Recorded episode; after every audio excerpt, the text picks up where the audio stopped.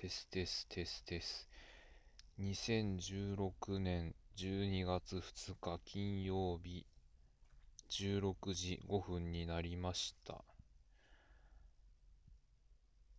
先ほど撮った音声ファイルが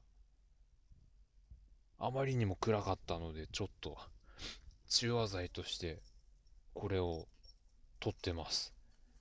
やっぱりあのその病院に入るまでの過程と病院の中の一番きつかった時期の話をすると1にも2にもですねものすごく気がめいるようなあの状況になってしまうみたいなんですね。やっぱりだからちょっとあの聞いた人もだいぶかなりですね気がめいってしまったんではないかと思うんですけれどもあの今実際のその気持ち的な部分に関してはいい以前と全くですねその違って至って健全な思考回路になっております。はい。ねあの大丈夫。大丈夫です。はい。体はねちょっとガタピシですけれど頭はね、かなり、あの、頭良くなるって言ったら変な言い方ですけど、頭の状態はかなり改善してます、本当に。大丈夫。テレビも見れるし、本も読めるし、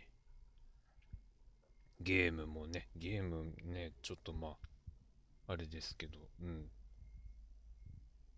えー、なんだ、渋谷っていうね、あの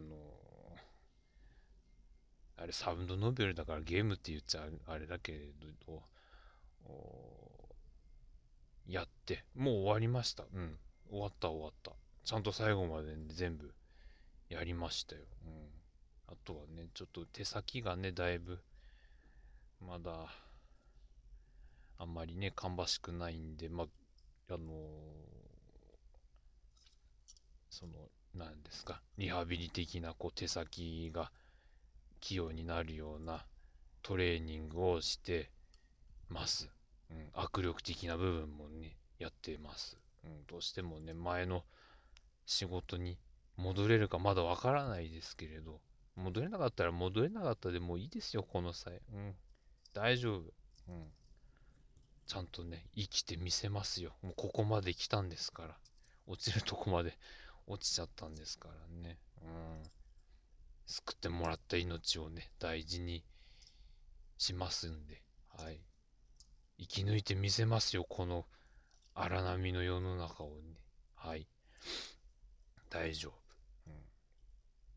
うん。ねいろいろ世の中動いちゃって、すっかり変わりましたよ、本当に。ここ1年、1年半、うん、だって全然違いますよ、世の中。本当に。すっかり変わっちゃった。テレビも、新聞も、ラジオも、インターネットも、もう、できなかったですから、うん。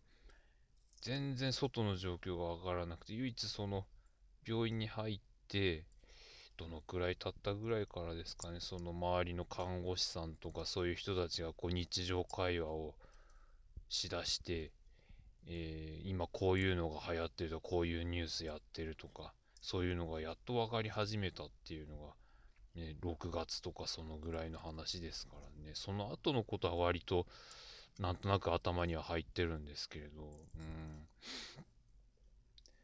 ですからねこうしかもそっから先なおかつなんだ約まあ半年。半年までいかなかったですけれどずっとその病院っていう中の隔離にされてましたから外の状態もわからなかったです。多少病院のテレビがちょっと見れたって言っても NHK くらいですからね。本当に。ね。7月ぐらいにはやっとスマートフォンいじれるぐらいになって何回かツイートとかもしたと思うんです。あの頃からだいぶニュースとかにも興味が出てきたのかなっていう感じでしたけど、まだそこまで最速的に全部のニュース追いついたかっていうとそうでもないですからね。ねえー、そうなんですかっていうのがいっぱいですよ。なんでこの人がみたいなのとかもね。うん、ね今年は激動の1年だったみたいですけれどっていう言い方になっちゃいますけれど、うん、ねその、ポケモンの件もそうですけれど、私一切のタッチでしたけれど、うん、パッと咲いてパッと散ったって感じなのかな。ね、オリンピックもあって、東京都知事の圧があって、この前はアメリカの大統領選があって、ね、大きいニュースもね、いっぱいあって、ありゃまーって感じですけれど。でもちゃんと、あの、情報収集できるようになりましたね。助かった。助かったですよ。うんと、もう、ねえ。結局その今は通院してますけれどそれでもそのねまあ月に1回ないし2回レベル1回2回3回かな、うん、っていうレベルですけどね、うん、本当はその週に3回しかも1回4時間の人工透析ってその腎臓ぶっ壊れちゃった時の処置のねやつなるかならないかっていうレベルまで行ってましたんでね本当に。頭のね方の脳みその障害も出るんじゃないかなっていう話もありましたけど幸いそういうのもなかったんでね。両方ともなんとかクリアして今のところ、まあ、あの腎臓の方は今も検査受けてるんですけれど、うん月1回あの検査受けて今のところ問題はないですよっていうのをね聞いてますけれど、うん、あとね甲状腺がねちょっとこればっかりはどうもダメみたいで、うん。ちょっと長い付き合いになるかなみたいなことは言われてますけどね。治る人は治るんですけれどうんちょっとねっていう薬朝1回飲むっていう、ね、やつなんで特に薬って言ってもあの副作用とかないはずっていうまたそのパターンなんですけどただ系統的には何でしょうその糖尿病とかのインスリンみたいな感じで補う的な作用の薬なんで、うん、効きすぎちゃったり足りなかったりだとちょっとまずいみたいですけれど適量を毎日、えー、取ってれば大丈夫だよということでしたので、うん、大丈夫だと思います。以前から多分私ね、甲状腺が悪かったんだと思うんですよね。うん、その、甲状腺の検査っていうのが普通の血液検査じゃ出ないみたいなんですよ。そのプラスアルファの詳細の検査みたいな方に回さないと出てこない値ならしいんで普通のあの血液検査みたいなのでやると特に何も出ないみたいなんですよね。そのプラスアルファでここの甲状腺のこの値も一緒に検査してくださいっていうふうにその先生が検査依頼に出さないとそこは見てもらえないみたいなので、うん、だから最初調子悪くなった時の内科もそうですし、えー、精神科で、えー検査受けた時の検査結果にもそこの甲状腺のことって何も書かれてなかったんで、う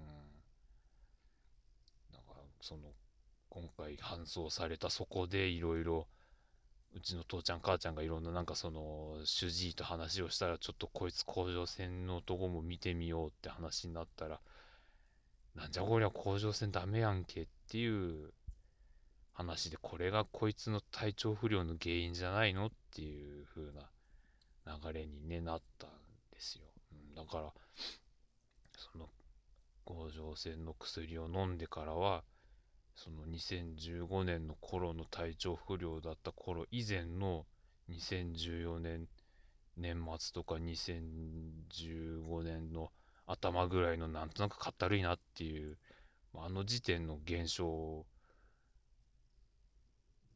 ようなのも今はないのでだからかなり良くなったと思います。うん。甲状腺のところのやつってなんかその食べたものをエネルギーにしてその代謝だから生きていくために必要なところに届ける最低限の栄養みたいなそういうのがまともに行き届かなくなっちゃうことになるその甲状腺からそういうこう分泌されるなんか成分が、うん、出なくなっちゃってたんで体に栄養がいかなくなってその中で頭の中のその脳に栄養が届かなくなったから思考回路が悪くなって物覚えが悪いとか注意力落ちるとかぼーっとするとか眠いとかなんかこう悲観的になるとかそういうのがあの起きるんですって言ってそれを、うん、ちゃんと検査しないでやみくもに精神科に行って薬漬けにされて原因がわからないままずっと薬飲み続けちゃうっていうそういう患者さんもいるのであの注意が必要なんですよねっていうことはあのその主治医の方から言われてねその人その総合病院の内科の内科部長だったっていうんでねかなり偉い人だったみたいで、うん、看護師も最初ついてた時かな ICU にいた時にいた人は、えー、副院長だったみたいです。うんまあ、肩書きとしては看護師の統括をしてるトップの方だったみたいで、もう、おばちゃんなんですけど、うん。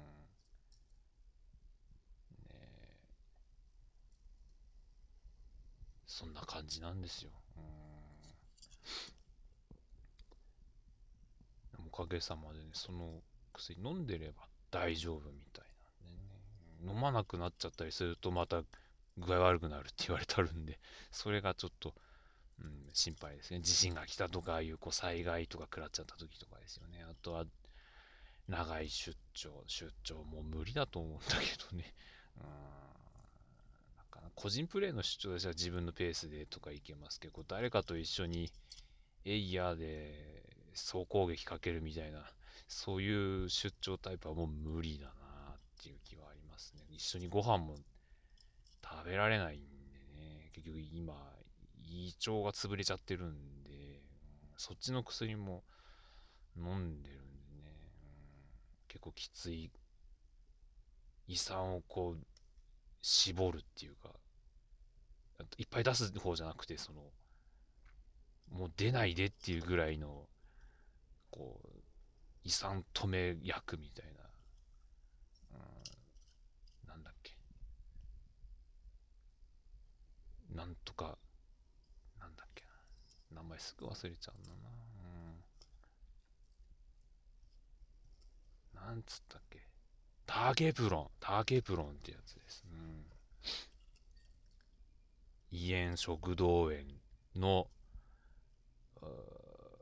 維持療法とかなんとかっていうのが、要は、飲んでないと平和な胃腸にならないっていう、飲むのやめたらまた炎症起きちゃうよっていう、そういう状態ですね。なんかそっちもぶっ壊れちゃってるんで でも飲んでれば大丈夫だし、あとはその暴飲暴食ですね。うん、それがもうできない。うん、なんかご飯をゆっくりよく噛んで、腹八分目で消化のいいものを食べなさいということです。うん、お酒もね、お酒ですよ。もう前のようには飲めないですね。うん、あの先生も飲むなとは言わないですって、うん、それは言ってました。飲むなとは言わない。ただ、あの、適量を飲んで、お酒だけじゃなくて、必ず何かと一緒に食べて飲んでしてくださいねっていう、そういう言い方でしたね。でも今までまだ退院してからまだ一滴も飲んでないですけどね。うん、あんまり飲みたいとも思わないんですよね。うん、だから、なんでしょう、難しいゲームをね、一生懸命やって、一生懸命ゲームをクリアして、やった、エンディングしました、打開しました、パンみたいなことはもしかしたらやりたくなっちゃうのかもしれないですけど、ね、もうあれも久しくやってないですね。うん。やってないですね。最後にやったのいつでしょうね。あれやったのね。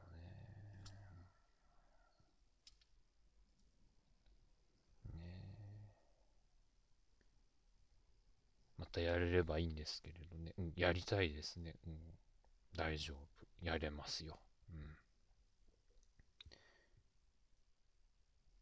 ん。大丈夫すいませんね。さっきのちょっと、あまりにもテンションが低すぎたんで、これはちょっとこのまま、あれ単品でお出ししたらちょっと後味悪くなっちゃうなと思ったんで、急遽ちょっと今これ喋ってますけど、こんな感じです、普段は。だいぶ調子良くなったと思います。うん。ねえ、2000のその15年の7月のあの薬漬けでやった、えー、バイオハザード、なんだっけ、リベレーションズかな。うん。ヘロヘロでやってましたけど、あんな感じもないので大丈夫です。はい。うん。そういう意味では元気です。はい。うん。集中力とか、えー、何ですか。ひらめくとか、考えるとか、お話しするとか、こんだけ今喋れるようになってるんで、こんなに喋れなかったですからね。うん、うーんしか言わなかったんで、本当に喋れなかったんでね、会話もできなかったんで。うん、喋れる、ちゃんと、会話ができるんですよ。びっくりですよ。なんか、今は本当父ちゃん母ちゃんね、びっくりしてますよ。いや、別人やわって言って、ね、言ってよかったなーっつってさ、やってますよ、本当だから、え、よくお父ちゃんがその、こいつ電話に出ないやばいぞって言ってすぐ、うちのアパートにね、来て、ね、鍵や手配したりとか、いろいろやってね、本当に。よく見つけてくれたなと思いますよ。うん、ね、うちの職場にも父ちゃん電話して、職場と私のアパート近いんで、うん、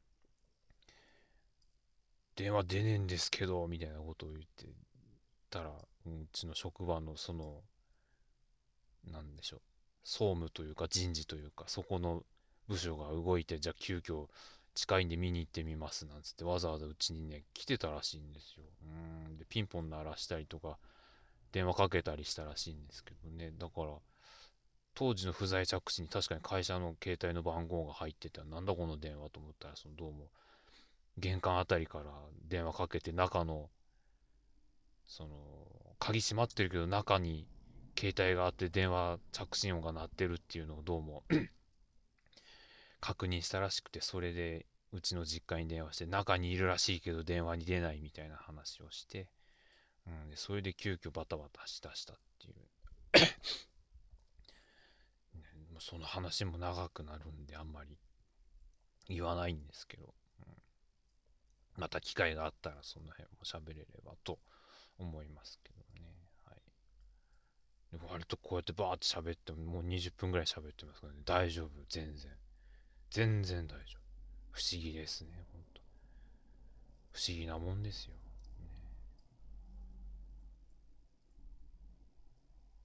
大丈夫。元気です。はい。あとは体だね。体が元に戻ってくれればなっていうところです。うん、はい。いろいろ心配かけました、本当に。ご迷惑もおかけしました、本当にね。うん、すいませんでした。また元気な時にこう、撮れたら、音声撮ってみます。はい。ちょっとパソコンが今ね、あの、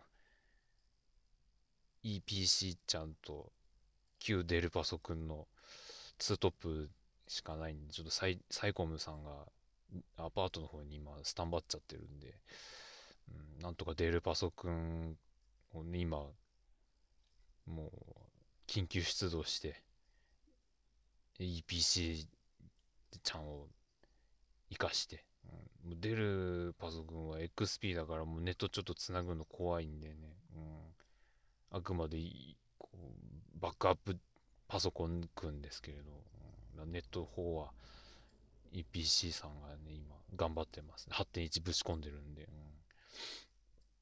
うん、なんとかや、今それでやってます。あと、スマートフォンか。うん、そんな環境です。やがてはアパート戻りたいですけれど、なかなかなっていうとこですね。あとはやっぱ体だなって感じですね。体。あと車。うん。車乗れるようにならないとなっていう感じですね。